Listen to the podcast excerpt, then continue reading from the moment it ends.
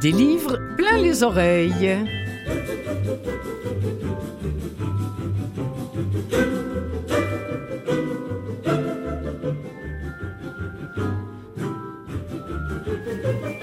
Bonjour et merci à vous toutes et vous tous d'être ici à ce rendez-vous hebdomadaire consacré uniquement aux livres audio. Pour ouvrir l'émission, j'ai décidé de mettre à l'honneur une femme il y a ma foi une femme qui en fait rêver énormément, qui instruit, qui émeut des milliers et des milliers de Québécois dans des histoires bien de chez nous.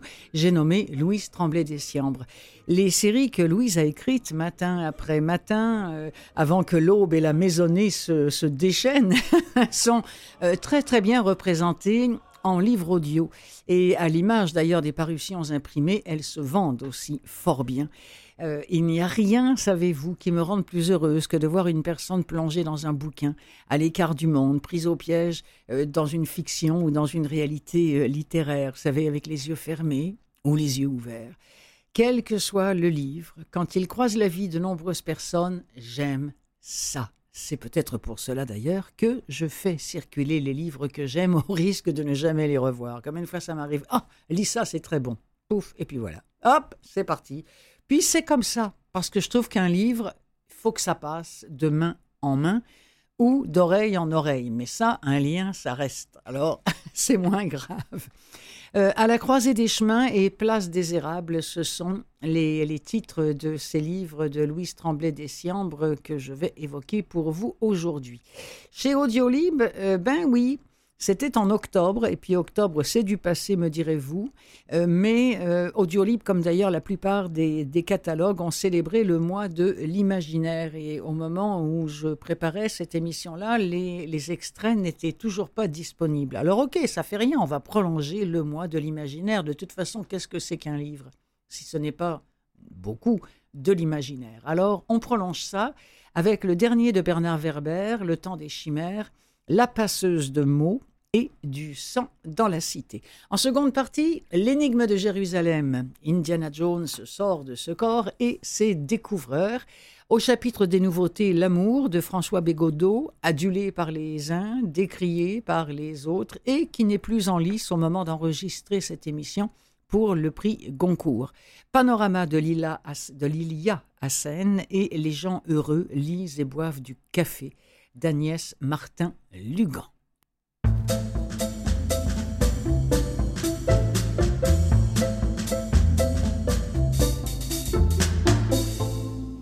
Alors, à la croisée des chemins, c'est le tome 1 euh, de, cette nouvelle série que nous propose depuis quelque temps Louise Tremblay des Siambres. C'est le tome 1 parce que je, je pense, je suis même sûre qu'il y a déjà un tome 2 qui circule, mais qui n'est pas encore en livre audio. Celui-ci, le tome 1, s'appelle La dérive. Il est toujours lu par Joël Paré-Beaulieu. Nous sommes avec Connor Fitzgerald et son épouse, qui s'appelle Ophélie Vaillancourt, et qui vivent un quotidien de misère. Ils ont 13 enfants. Le salaire de mécanicien pour le Canadien Pacifique de Connor ne suffit pas à nourrir sa famille. Les enfants sont contraints de contribuer très jeunes à la subsistance et aux tâches de la maisonnée, quitte à s'exiler. C'est pour ça que Marjolaine, qui est l'aînée, se retrouve euh, à un moment donné séparée de son jumeau qui s'appelle Henri pour la toute première fois, complètement désemparé, euh, loin de, de ce double qui a toujours partagé son quotidien et ses moindres pensées. Elle découvre néanmoins à Montréal une vie étonnante qui va lui permettre de rêver à un avenir meilleur que celle que la famille demeurée en Estrie avait à lui proposer jusque-là. Alors les défis sont, nombreux, euh, la Seconde Guerre mondiale notamment qui n'est pas terminée et, l'effort de guerre qui va avec. On se demande si Marjolaine et Henri vont parvenir à, secourir leurs plus jeunes frères et sœurs, car c'est un petit peu le mandat que la vie leur transmet. À la croisée des chemins, tome 1, en voici un extrait.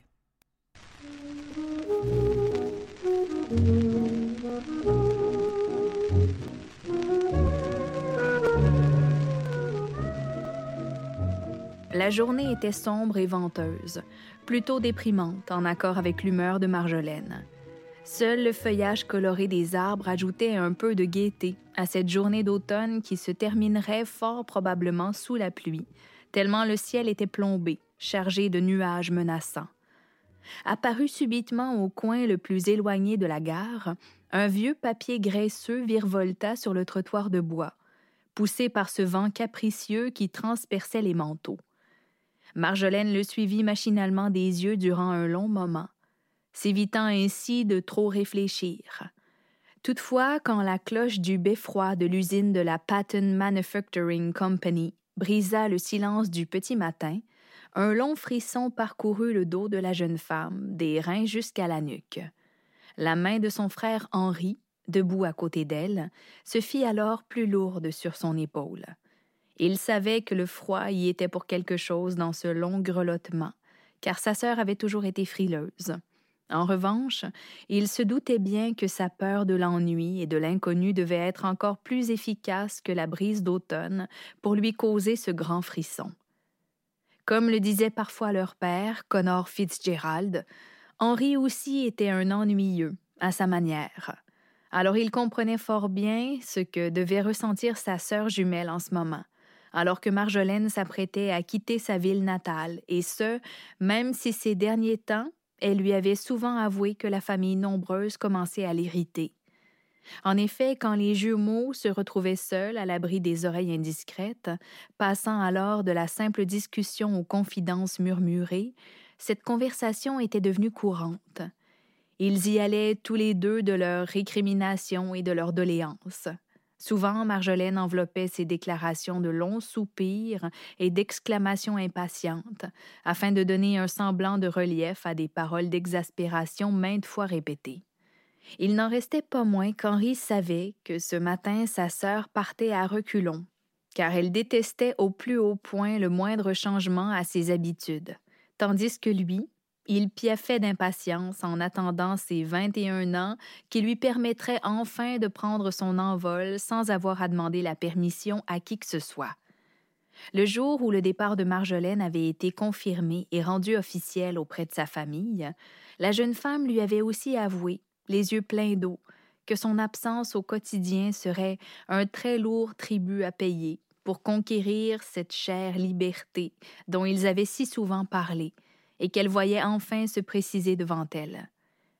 D'aussi loin que je me souvienne, avait-elle déclaré à Henri, la tête appuyée sur son épaule, tu as toujours été là, aussi fidèle que mon ombre. Marjolaine venait d'apprendre que dans quelques semaines elle quitterait sa ville, son travail, sa famille et son frère, et elle se sentait dévastée. Comment est-ce que je pourrais envisager de vivre sans toi, sans ressentir aucun affolement, aucune tristesse? Avait-elle ajouté, sans ressentir aucun vide autour de moi. I know. Je comprends ce que tu veux dire. Moi aussi, je vais m'ennuyer de toi. Mais ce n'est pas pareil, voyons donc.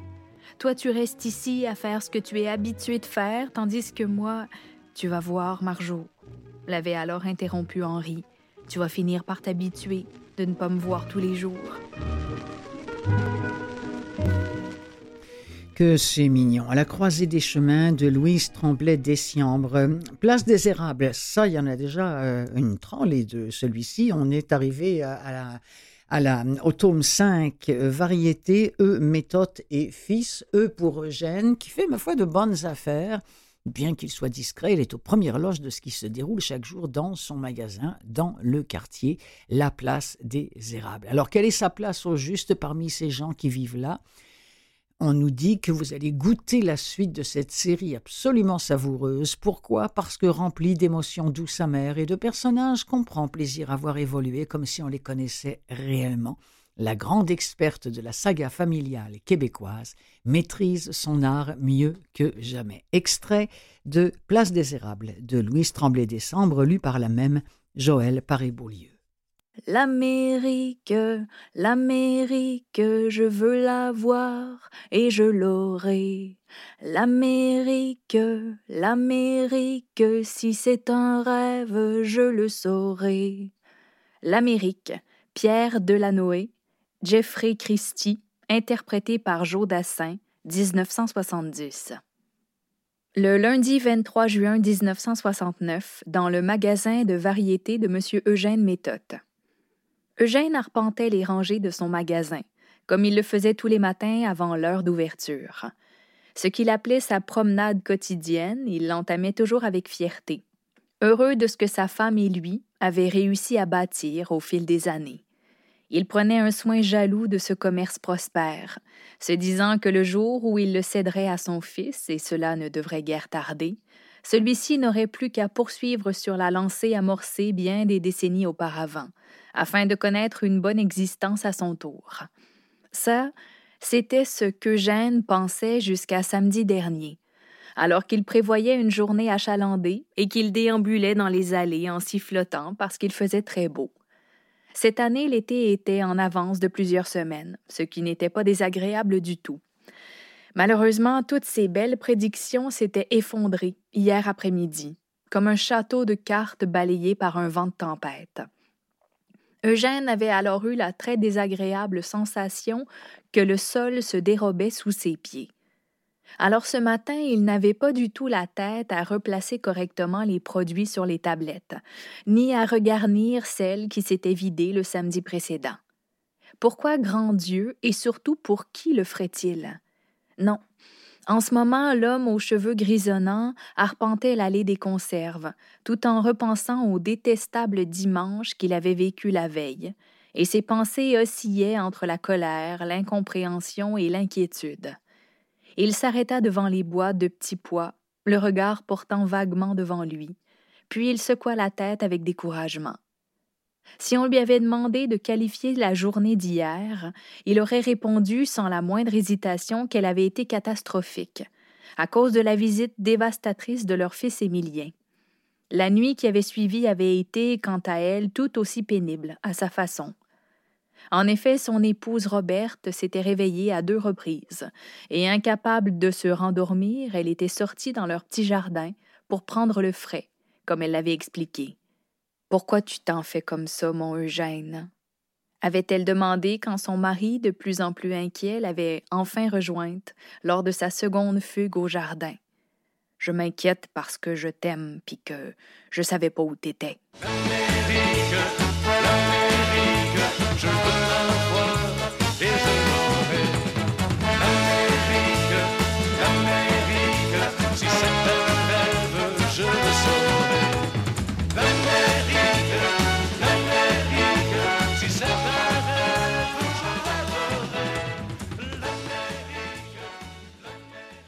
Octobre, octobre était le mois de l'imaginaire chez Audiolib. Eh bien, ce sera novembre, le mois de l'imaginaire, faute d'extrait en octobre. Alors, on va faire durer le plaisir pour les amateurs du genre. Et là, si vous aimez faire travailler l'imaginaire, si vous aimez la science-fiction, si vous aimez un petit peu de violence quand même aussi, enfin bref, tout ça, eh bien, vous allez adorer les trois choix que j'ai pour vous, suggérés par Audiolib, mais tous les catalogues en ont proposé en octobre dernier. Le temps des chimères, ça c'est souvent, bah, c'est souvent, c'est très attendu parce que c'est du Bernard Werber. Euh, vous vous souvenez sûrement de la trilogie des fourmis. Eh bien là, il nous arrive avec Le temps des chimères. C'est lu par Anne Le Coutour. Que deviendrait le monde? C'est la grande question si l'être humain changeait de forme. C'est le projet fou d'Alice Kammerer, qui est une jeune et brillante scientifique qui parvient, au lendemain de la Troisième Guerre mondiale, à inventer de nouvelles espèces hybride, des chimères, mi-homme, mi-animal, d'où le titre, vous l'aurez compris.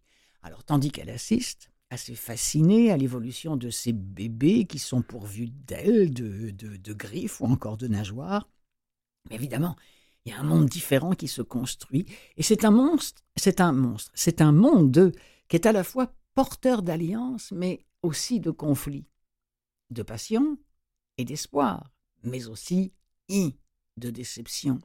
Alors, quelle place l'ancienne humanité pourra-t-elle conserver face à ces nouveaux voisins? Autrement dit, vous et moi, quand on va se ramasser devant ces chimères-là, on fait quoi? On va se cacher Alors voilà de quoi il s'agit avec le temps des, chimères.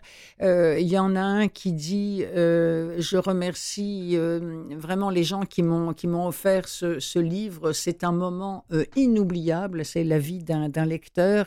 Alors qu'un autre dit j'avais lu par le passé plusieurs romans de Werber et j'en avais gardé de bons souvenirs. Mais grande déception en lisant ce roman, le style est si pauvre que j'ai l'impression de lire un des livres de mon petit-fils qui a quatre ans. Écoutez, vous en faites ce que vous voulez, euh, il y a du pour, il y a du contre, mais c'est du Bernard Werber et ça s'appelle Le temps des chimères extrait.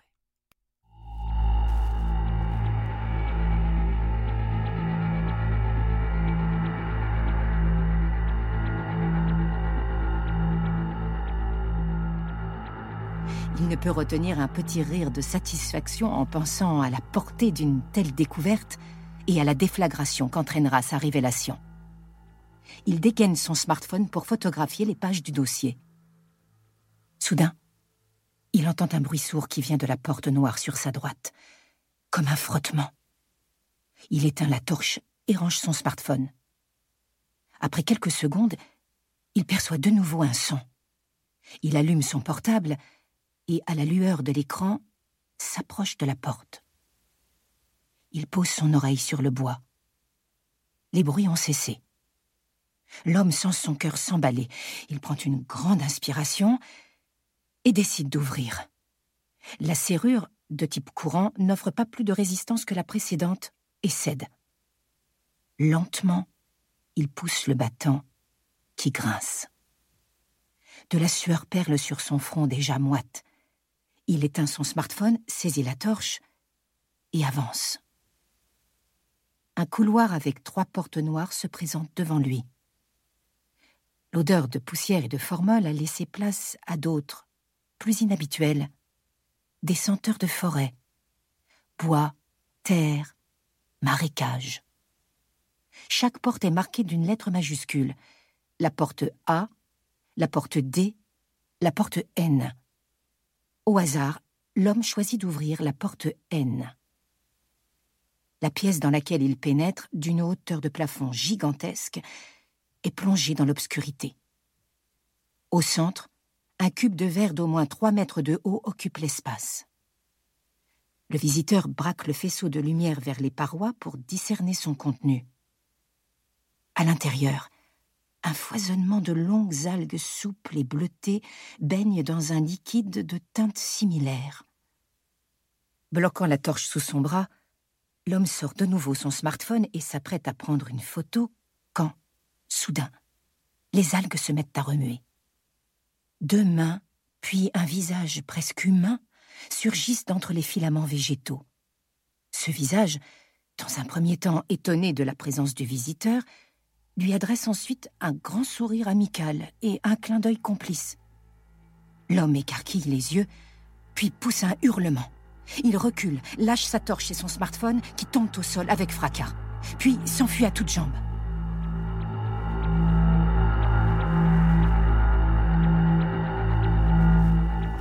Bernard Werber, Le temps des chimères, la voix de Anne Le Coutour.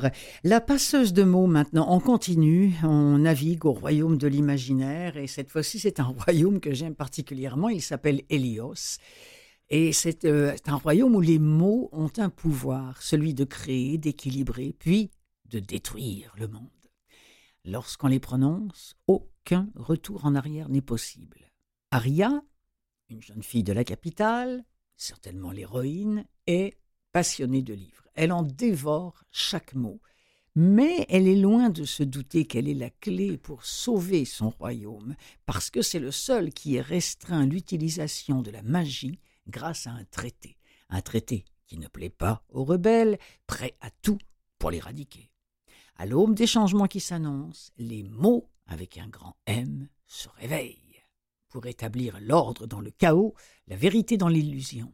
Ils attendent leur appel avec un grand A, celui de la passeuse de mots.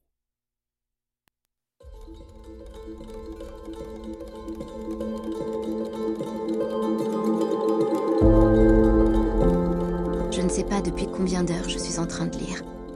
Deux, peut-être cinq. Pour moi, le temps est un concept barbare. Il se définit par le nombre de livres dévorés, et les aiguilles correspondent aux pages qui se tournent dans un bruissement familier et apaisant. Dans ma chambre, aucune horloge au mur pour me rappeler à l'ordre. Alors, je continue mes lectures sans écouter les cris de mon corps affamé de sommeil. Impossible de dormir avant d'avoir fini un chapitre. Et, lorsque j'en termine un, je ne peux m'empêcher de me jeter sur la suite, plongé au cœur de ces aventures épiques. Je crois que je suis atteinte d'une étrange maladie, mais je ne souhaite pas en guérir. Mes yeux se plissent pour déchiffrer les caractères de plus en plus troubles. Le fait que je n'utilise pas encore de loupe constitue un miracle médical. Ma vue se fatigue à la lueur tremblotante de ma fidèle lampe à huile, qui a pris le relais des bougies fondues depuis bien longtemps. Allongé de guingois sur mon lit rembourré de paille, le ventre calé sur mon oreiller difforme, je sens des fourmillements désagréables parcourir mes jambes. Il est temps de me dégourdir un peu. Je daigne enfin lever les yeux de mon livre préféré, au coin corné et à la couverture défraîchie. À regret, je marque la page avec un brin de lavande séché, déplace le pichet d'eau et mon bout de brioche, puis pose l'ouvrage sur ma table de chevet, confectionné par mon père, qui supporte déjà une haute pile d'autres livres. À côté, mes compagnons de lecture depuis dix-neuf années. Trois figurines en bois, grossièrement taillées, en forme de dragon, de chevalier et de princesse. Mon père sous-estime la variété de protagonistes qui peuplent mes romans. En grandissant, j'ai compris que le héros, ou l'héroïne, n'est pas toujours celui ou celle que l'on pense. Mon corps, pris au piège sous un tas de courtes pointes tricotées par ma mère depuis ma naissance, se déroule. Je traverse ma chambre mansardée, zigzag entre les livres amoncelés. Parchemin, plumes et bouteilles d'encre jalonnent mon parcours jusqu'à la fenêtre. Le tabouret placé sous la fenêtre m'attend, et je monte dessus avec prudence pour atteindre l'ouverture. Enfin, je peux prendre une grande bouffée d'air. À la faveur d'un ensoleillement permanent, il fait très doux. Matin ou soir, c'est du pareil au même. À Eliante, capitale d'Hélios, les journées se suivent et se ressemblent. J'ai toujours adoré cette sérénité, surtout à cette heure. Le soleil et la lune se croisent sans jamais pouvoir se côtoyer, tels deux amants maudits par les dieux. Même contre tout l'or du royaume, je n'échangerai pas ce lieu qui m'a vu naître. Enfermé dans ce cocon, je ne connais pas le monde par-delà cette forêt. Mais ma place est ici, et seulement ici. C'est pourquoi je me sers de ces histoires de cap et d'épée, d'aventure ou d'amour pour changer de peau et me transporter dans ces endroits inexplorés, pleins de dangers.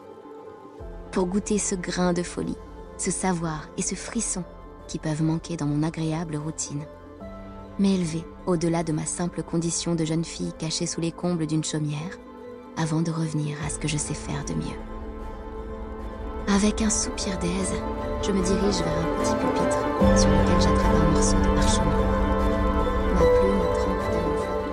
Charmante cette lecture de Adeline Chetaille sur la passeuse de mots de Alric et Jennifer Twice. Le sang de la cité maintenant. Nous sommes enfermés, encore une fois, dans un monde imaginaire, entre deux murailles immenses c'est ce que nous propose cette cité qui est une espèce de mégalopole, c'est comme ça qu'on c'est de ce nom dont on l'a affublé, euh, surpeuplée, constituée de multiples duchés. Jusque-là, refrain connu. Après, ça va peut-être changer un petit peu. Commis d'épicerie sur le port, Knox est lié depuis son enfance à la maison de la Kawan, la tortue de mer. Il partage son temps entre livraison de vins prestigieux et lecture de poésie avec ses amis. Ah ah, on y revient, les mots, mes amis, les mots. Et un jour, on lui confie un livre qui raconte l'origine de la cité. Très vite, Knox se rend compte que le texte fait écho à sa propre histoire. Malgré lui, il est emporté dans des intrigues politiques qui le dépassent alors complètement et se retrouve confronté à la part sombre de sa ville, une sorte de cité miroir peuplée de monstres. Je vous préviens tout de suite, le sang de la cité porte bien son nom. Alors, avis aux personnes qui pourraient euh, avoir les, oreilles sensibles, l'hémoglobine est à l'honneur, ça vous sort par les oreilles, par le nez, par l'alouette.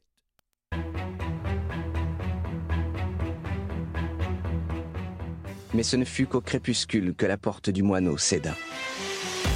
Servin se trouvait en pointe, faisant tournoyer son épée pour exhorter ses hommes épuisés à enjamber les cadavres de leurs camarades, afin d'en finir avec cette engeance maudite.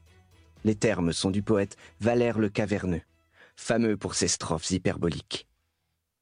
Cinq dauphins se jetèrent sur lui, mus par l'énergie du désespoir.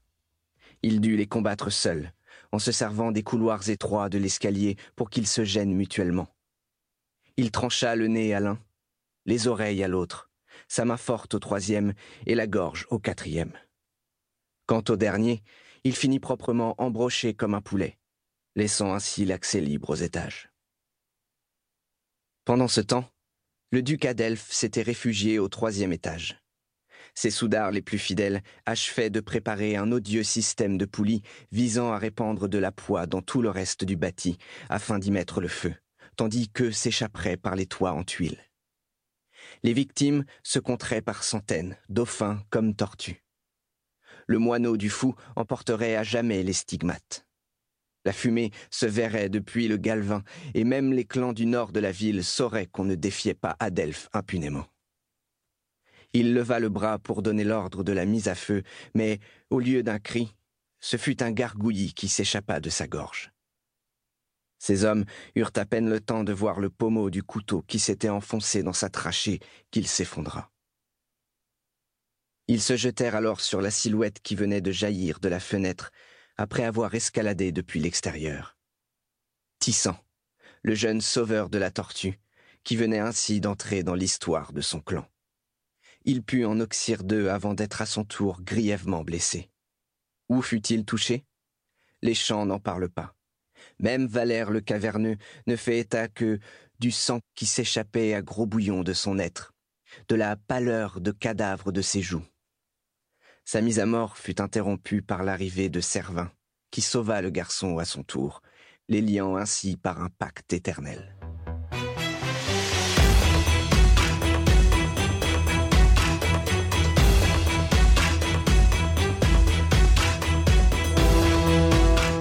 Intéressant comme ambiance quand même, hein? une tortue de mer, des, dauphins, hein? c'est quelque chose. Je vous rappelle le, titre de ça, Le sang de la cité. Ça aussi, c'est une série. Hein? C'est le tome 1 de Capitale du Sud.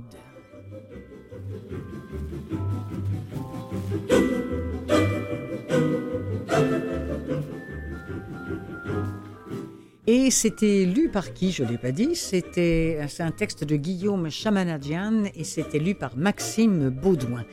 Bon, ben écoutez, merci à ceux qui nous écoutent, soit par Canal M, soit par la télévision, ou encore euh, sur le net. C'est Clotilde Sey qui anime et réalise pour vous des livres plein les oreilles en compagnie de Mathieu Tessier.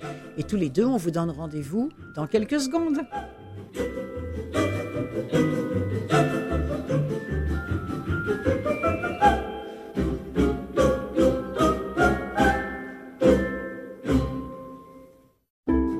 Des livres plein les oreilles, la suite.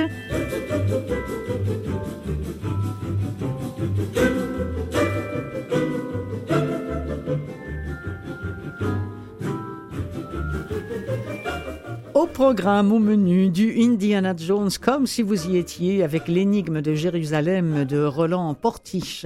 L'amour de François Bégodeau a-t-il remporté le Goncourt? Euh, Au moment d'enregistrer l'émission, faut que je vous avoue qu'il ne fait plus partie des quatre favoris. Il a d'ores et déjà été éliminé, mais nous parlerons malgré tout de ce livre-là qui non seulement est en version commerciale, mais aussi, je le dis, pour les personnes non-voyantes, en version accessible.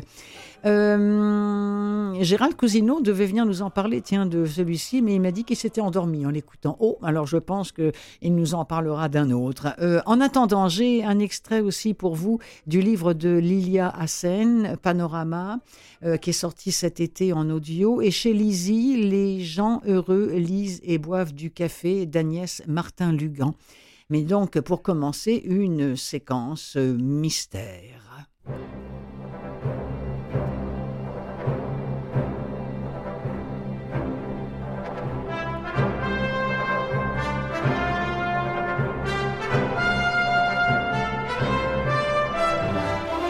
Non, je ne vous emmène pas euh, directement dans l'univers de Indiana Jones, mais euh, peut-être euh, dans l'univers d'un cousin de la fesse gauche d'Indiana Jones, Jones, avec un livre qui s'appelle Ernetti et l'énigme de Jérusalem. Vous avez peut-être déjà entendu parler d'un autre titre qui a précédé celui-ci, un autre livre, ça s'appelait La machine Ernetti. Là, on est, euh, comment vous dire, euh, il y a une expédition clandestine qui part à la recherche du temple de Salomon. Et cette expédition euh, révèle, en fait c'est le temple de Salomon qui révèle un énigmatique cube de pierre qui serait vieux de 3000 ans. À l'intérieur, un secret qui pourrait remettre en cause la véracité de la Bible et déstabiliser des milliards de croyants. Une seule solution pour éviter le chaos, mener l'enquête euh, dans le passé.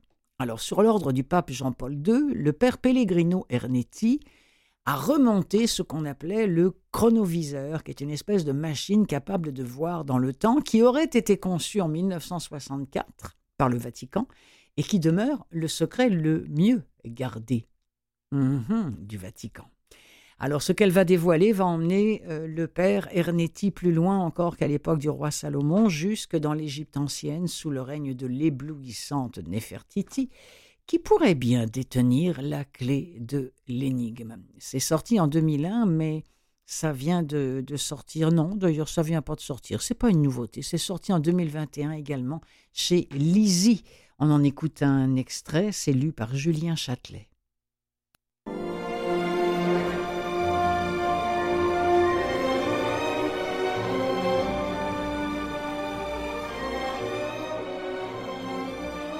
Elle retrouva Dana à l'étage des réserves.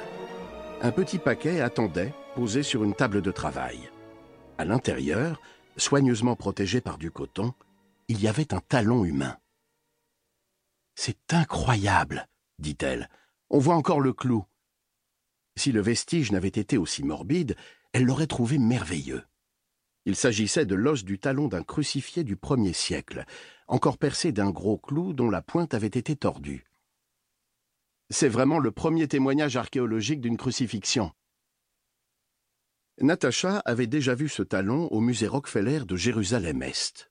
Aujourd'hui, elle avait enfin l'occasion de l'exposer dans le cadre d'une synthèse muséologique sur le supplice de la croix.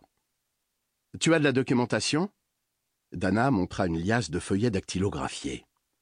Un cahier entier d'une cinquantaine de pages, très détaillé. On a son identité? Oui, c'était un contemporain de Jésus. On ignore pourquoi il a été exécuté, peut-être un crime de droit commun. L'archéologue américain qui a étudié le talon pense que chaque jambe était chevillée au poteau de la croix par un clou de ce genre. Selon lui, les mains n'étaient pas clouées, mais attachées. Assez différent donc des représentations classiques. Oui, il en conclut que le condamné mourait d'asphyxie et non d'hémorragie. Elle mima la position. Ses deux bras étirés l'empêchaient de respirer normalement il était réduit à une respiration superficielle qui devenait mortelle au bout d'un ou deux jours. Tout était étudié pour le faire souffrir beaucoup et longtemps. Horrible, laissa échapper l'assistante. Romain, ma chère, répondit Natacha avec un geste fataliste. Dana, il faudrait accompagner le vestige d'un croquis pour que le public comprenne mieux. Je vais m'en occuper.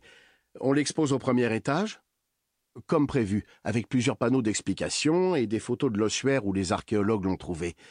Rédige un premier jet, je le corrigerai. Entendu. Il y a aussi ce type. Euh, Quel type? Dès qu'elle montait une exposition, Natacha était assaillie par des importuns qui lui faisaient perdre son temps. Dana lui tendit une feuille sur laquelle était noté un numéro de téléphone. Il t'a appelé au moins six fois ce matin. Natacha eut un geste d'agacement. Il t'a dit ce qu'il veut? Non, il ne veut parler qu'à toi. Elle prit le papier en soupirant. Donne, je vais m'en débarrasser. Une fois dans son bureau, Natacha ferma la porte et composa le numéro. Allô? Natacha Yadine Drory à l'appareil. Enfin, vous n'êtes pas facile à joindre. J'ai ameuté tout le musée. La voix était agréable, celle d'un enjôleur qui ne manquait pas d'aplomb. Je l'ai entendu dire, mais je ne passe pas mon temps à mon bureau. Que voulez-vous? Vous rencontrer. Je suis très occupé en ce moment. Ce que j'ai à vous dire, madame, vaut bien un petit dérangement. Parlons-en au téléphone, c'est plus simple. Impossible, madame. Vous comprendrez vite pourquoi. Le secret. La vieille musique de tous les mythomanes. Il insista. Pourriez-vous me consacrer deux heures d'entretien? Deux heures? Mais c'est énorme si elle refusait, il rappellerait pendant des semaines. Mieux valait en finir. Elle consulta son agenda. Je n'aurai qu'une heure vendredi à dix heures du matin. Il était un peu déçu, mais accepta. Je vous préviens, ajouta Natacha. Ce sera cinq minutes si ce que vous avez à me proposer ne m'intéresse pas. Paris tenu, répondit-il du tac au tac. On verra. Donnez-moi au moins votre nom. Il hésita. Disons que je suis le petit-neveu d'Indiana Jones. Natacha leva les yeux au ciel et raccrocha. Ce sera très certainement cinq minutes.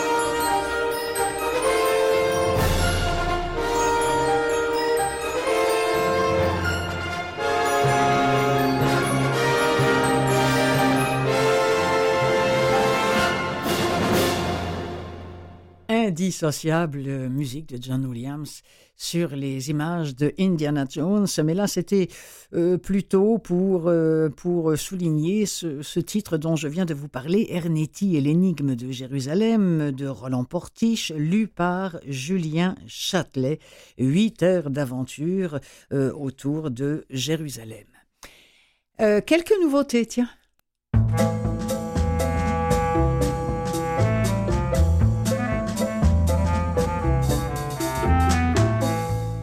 Des vraies nouveautés, celles-ci, notamment L'amour de François Bégodeau, lu par Pierre-François Garel. Ça a été édité par Gallimard Audio. Euh, c'est lui-même, euh, François Bégodeau, qui le présente euh, en disant ceci J'ai voulu raconter l'amour tel qu'il est vécu la plupart du temps par la plupart des gens, sans crise ni événement, au gré de la vie qui passe, des printemps qui reviennent et repartent dans la mélancolie des choses. Il est nulle part et partout. Il est dans le temps même. Les Moreaux vont vivre cinquante ans côte à côte en compagnie l'un de l'autre. C'est le seul bon mot. Elle est sa compagne, il est son compagnon. Seule la mort les séparera. Et encore, ce n'est pas sûr.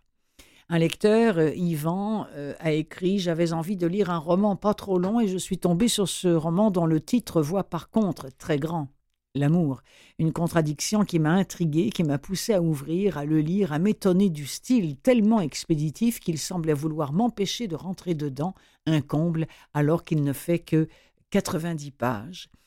Euh, c'est un, c'est vraiment un texte. Je, bon, pas encore lu euh, dans les détails ce bouquin-là, mais j'ai lu beaucoup d'extraits et c'est un texte désarmant parce que quand on parle d'amour, c'est vraiment toujours avec des fleurs et puis voilà, et puis et puis des violons et puis euh, et puis je vais t'aimer toute ma vie, et puis euh, tu parles. Enfin bon, bref, mais là justement pas.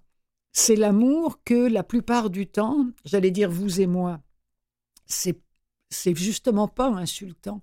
C'est que l'amour, c'est finalement parfois beaucoup plus banal que ce, que ce qu'on en voit euh, dans, les, dans, les, dans les journaux et, et, de, et de ce qu'on en lit dans les livres et ce qu'on entend dans, dans, les chansons. Quoi. Et, et je pense que pour ça, c'est mission accomplie. Maintenant, il y en a qui, euh, je vous dis, euh, Gérald Cousineau, pour ne pas le nommer, devait nous en parler, mais il m'a dit, Clotilde, je suis désolée, mais je me suis endormie sur l'audio. Bon. Alors, cela étant dit, c'était pas lu, c'était pas la version lue par Pierre-François Garel, dont je vous propose un extrait encore une fois, je suis déçue parce que l'extrait nous présente Jeanne, bah, nous présente Jacques et Jeanne, mais ils sont pas encore ensemble. Alors que sur 90 pages, ils en passent peut-être 70 ensemble, mais là, on nous présente l'avant. Mais au moins, ça donne une bonne idée de cet ordinaire-là du quotidien.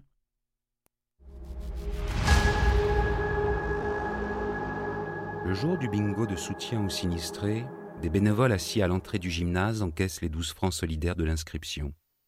Gérard et Jacques font carte à part, histoire de se défier pour rire. Marivonne sait que ce n'est pas que pour rire. Dans la famille mauvais joueur, elle a pioché le père et le fils. Même dans ce jeu de hasard, il trouve le moyen de fanfaronner. Gérard propose que le perdant soit accroché au panneau de basket par les cheveux. Faudrait encore qu'il t'en reste. T'en as déjà plus beaucoup non plus. De fait, Jacques a le front qui se dégarnit. Quand son copain Frédéric le chambre là-dessus, il rit, mais ça ne fait pas tant rire. En plaçant un deuxième jeton, il annonce à la cantonade qu'il aura rempli sa grille avant que le paternel en place un seul. Dans l'excitation, il renverse sa tasse de café sur la carte. C'est malin, dit sa mère. Par là, elle veut dire que c'est pas malin. Les cases sont noircies, pour lui la partie s'arrête là. Prise d'une pitié moqueuse, sa voisine de table propose de partager sa carte. Pour ce que cela passionne, le bingo.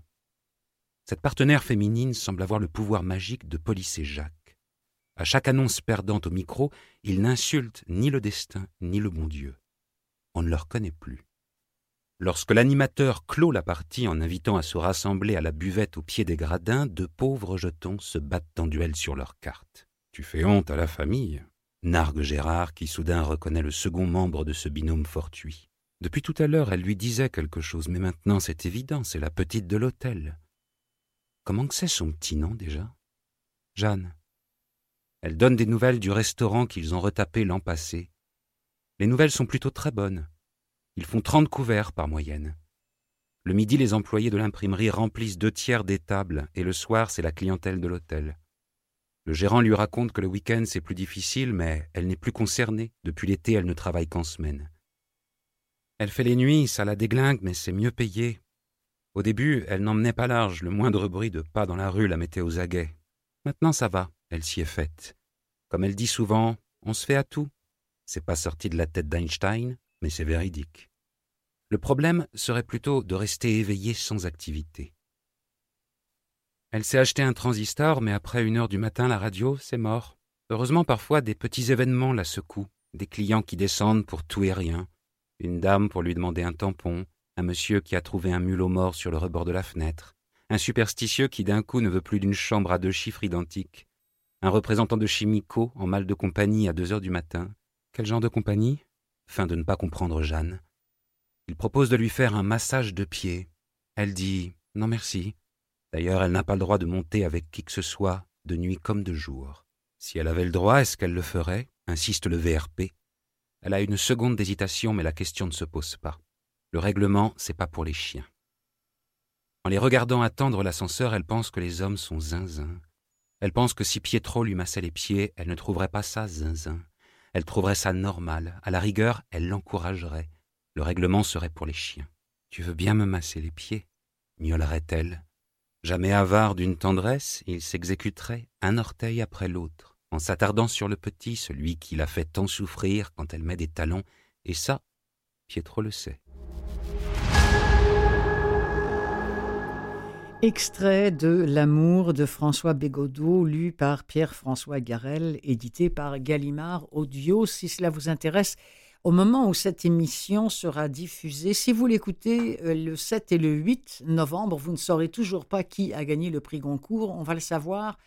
Euh, en fait, si, non, c'est pas vrai. On va le savoir le 7 novembre. Et là, au moment où j'enregistre, il n'y a plus que quatre finalistes. Il y a Veillé sur elle, dont j'ai parlé deux fois plutôt qu'une ici, à l'émission, de Jean-Baptiste Andrea. Il y a Humus de Gaspard Koenig, dont j'ai également déjà parlé.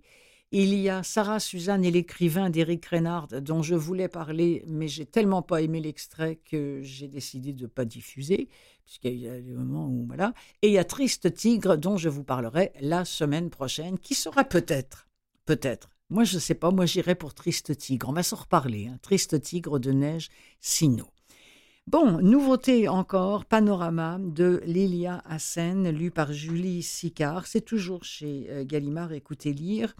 Euh, c'est paru cet été, hein, à la fin de, l'été 2023. Euh, de quoi s'agit-il C'était il y a tout juste un an, une famille a disparu. c'est l'héroïne qui parle, qui dit là où une, euh, là où une personne ne disparaissait jamais, une famille a disparu. On m'a chargé de l'enquête et ce que j'ai découvert au fil des semaines a ébranlé toutes mes certitudes. Il ne s'agissait pas d'un simple fait divers, mais d'un drame attendu, d'un mal qui irradiait tout un quartier, toute une ville, tout un pays, l'expression soudaine d'une violence qu'on croyait endormie. Hélène, ex-commissaire de police, reprend du service pour retrouver un couple et leur petit garçon Milo. Elle rencontre les dernières personnes à avoir été en contact avec eux. Depuis que la France a basculé dans l'ère de la transparence, des hommes et ces femmes vivent dans un monde harmonieux, libéré du mal, où chacun évolue sous le regard protecteur de ses voisins. Mais au cours de son enquête, Hélène va dévoiler une vérité aussi surprenante que terrifiante à travers cette contre-utopie. C'est le monde d'aujourd'hui que l'auteur interroge. Ce roman haletant montre des êtres en proie à leurs pulsions et à leurs fêlures derrière leur apparente perfection. On va s'apercevoir d'ailleurs que la perfection n'est toujours pas de ce monde dans l'extrait qui suit.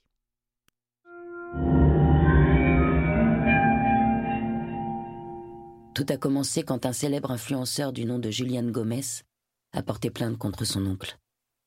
À son million d'abonnés, il avait raconté comment cet homme l'avait violé quand il était petit et expliqué les répercussions qu'un tel secret avait eues dans sa vie. Malgré le retentissement de l'affaire, les interviews, les articles dans les journaux, la plainte fut classée sans suite. Les faits étaient prescrits. Julian Gomez propose un sondage à sa communauté. Doit-il se faire justice lui-même? La réponse est oui, à 87%. Le lendemain matin, muni d'une caméra frontale, il se rend au 6 boulevard Arago, à Paris, grimpe les six étages qui le séparent de son destin, toque à la porte de son oncle et lui plante un couteau dans la gorge. Julian retourne la caméra vers lui et s'effondre en larmes.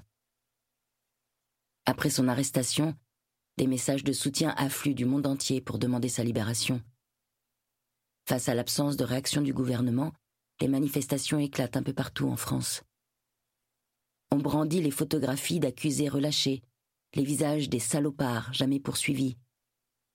Les témoignages se multiplient. Chacun exprime ses griefs personnels à l'encontre de l'autorité judiciaire, sa lenteur, son inefficacité. Le site du ministère de la Justice est piraté et renommé Ministère de l'Injustice.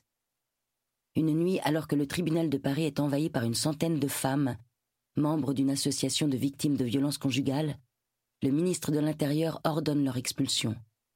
Elles refusent d'obtempérer, se débattent, et l'une d'elles est matraquée par un policier. La séquence, diffusée à la télévision, attise la colère des manifestants. Sur les réseaux sociaux, des centaines de jeunes se coordonnent pour mener des actions ciblées. Ils veulent imiter le geste de Julian Gomez tous ensemble et au même moment. Le hashtag Revenge Week, semaine de la vengeance, devient viral. Un climat insurrectionnel s'installe en France. Les victimes punissent leurs bourreaux. Une jeune salariée de Mulhouse défenestre le patron qui l'avait harcelé pendant des années. Un étudiant d'Amiens pousse sur les rails d'un train son voisin, un ancien militaire qui battait son chien le patron d'un empire pétrolier responsable d'une marée noire est empoisonné par des militants écolos. Les parents maltraitants, les prêtres pédophiles, les flics abusifs, les pourris en liberté sont éliminés les uns après les autres. Ces crimes sont filmés, relayés et likés par des centaines de milliers de personnes. À Béziers, un homme âgé se présente au commissariat pour se dénoncer. Il a tripoté des gamins à l'époque où il était directeur sportif d'un club de foot. Il sait que ses anciens élèves sont à ses trousses, ils ont posté sa photo et cherchent son adresse.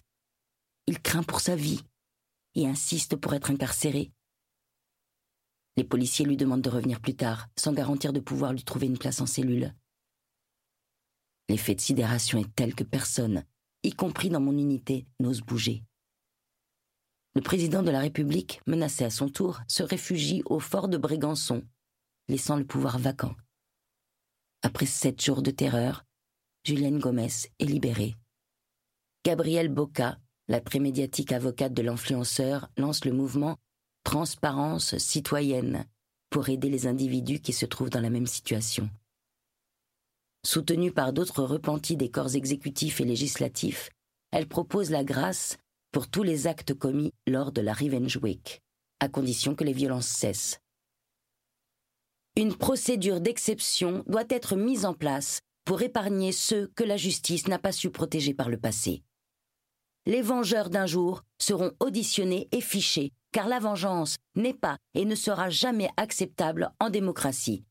Mais je suggère qu'ils ne soient pas condamnés.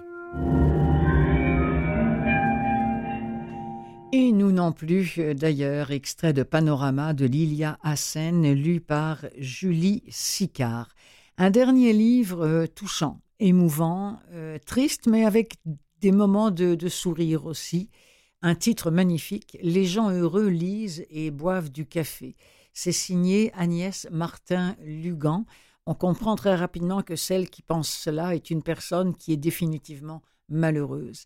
Parce que c'est un magnifique roman sur le deuil, sur la reconstruction et sur l'amour. Extrait. Ils étaient partis en chahutant. J'avais appris qu'ils faisaient encore les dans la voiture. Je m'étais dit qu'ils étaient morts en riant. Je m'étais dit que j'aurais voulu être avec eux. Diane, c'est le nom de la femme qui parle, a brusquement perdu son mari et sa fille dans un accident de voiture. Alors tout se fige euh, en elle, à l'exception de son cœur qui continue de battre, obstinément, douloureusement, inutilement. Égarée dans les limbes du souvenir, elle ne retrouve plus le chemin de l'existence. C'est peut-être en foulant la terre d'Irlande où elle s'exile qu'elle apercevra la lumière au bout du tunnel. Euh, une autrice, euh, une, lectrice, pardon, a, décrit ce livre-là en disant l'histoire de Diane nous fait passer par toutes les émotions, impossible de rester insensible au parcours tantôt dramatique, tantôt drôle de cette jeune femme à qui la vie a tout donné puis tout repris, et qui n'a d'autre choix que de faire avec, j'ai envie d'ajouter surtout de faire sans. Poignante, cette histoire de résilience se trouve servie par des phrases courtes, beaucoup de dialogues, une écriture légère dans laquelle se glissent même quelques notes d'humour. C'est écrit par une journaliste, Christine Ball, du, journal Le Parisien. Quant à, la revue Douceur littéraire, on peut lire au sujet de Les gens heureux lisent et boivent du, du café une cascade d'émotions, un échantillon de bonheur. C'est pas gai, mais ça fait aussi partie de la vie. Maman, s'il te plaît. Clara, j'ai dit non. Allez, Diane, laisse-la venir avec moi. Colin, ne me prends pas pour une imbécile. Si Clara vient avec toi, vous allez traîner et on partira en vacances avec trois jours de retard. Viens avec nous, tu nous surveilleras. Certainement pas. Tu as vu tout ce qu'il reste à faire? Raison de plus pour que Clara vienne avec moi. Tu seras peinarde. Maman Bon, très bien. Filez, oust, je ne veux plus vous voir. Ils étaient partis en chahutant dans l'escalier. J'avais appris qu'ils faisaient encore les pitres dans la voiture au moment où le camion les avait percutés. Je m'étais dit qu'ils étaient morts en riant. Je m'étais dit que j'aurais voulu être avec eux.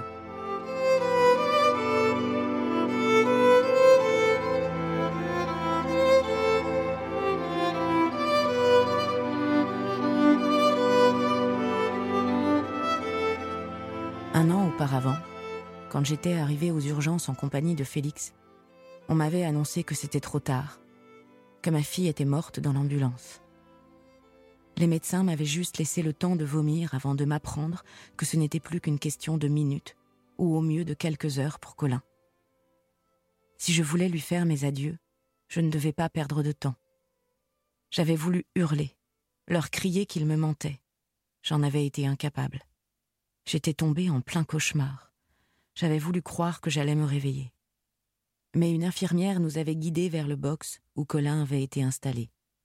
Chaque mot, chaque geste, à partir du moment où j'étais entrée dans cette pièce, était gravé dans ma mémoire. Colin était là, sur un lit, étendu, relié à un tas de machines bruyantes, clignotantes. Son corps bougeait à peine, son visage était couvert d'échymoses. J'étais restée paralysée plusieurs minutes devant ce spectacle. Félix m'avait suivi, et sa présence m'avait empêché de m'effondrer. La tête de Colin s'était légèrement tournée dans ma direction.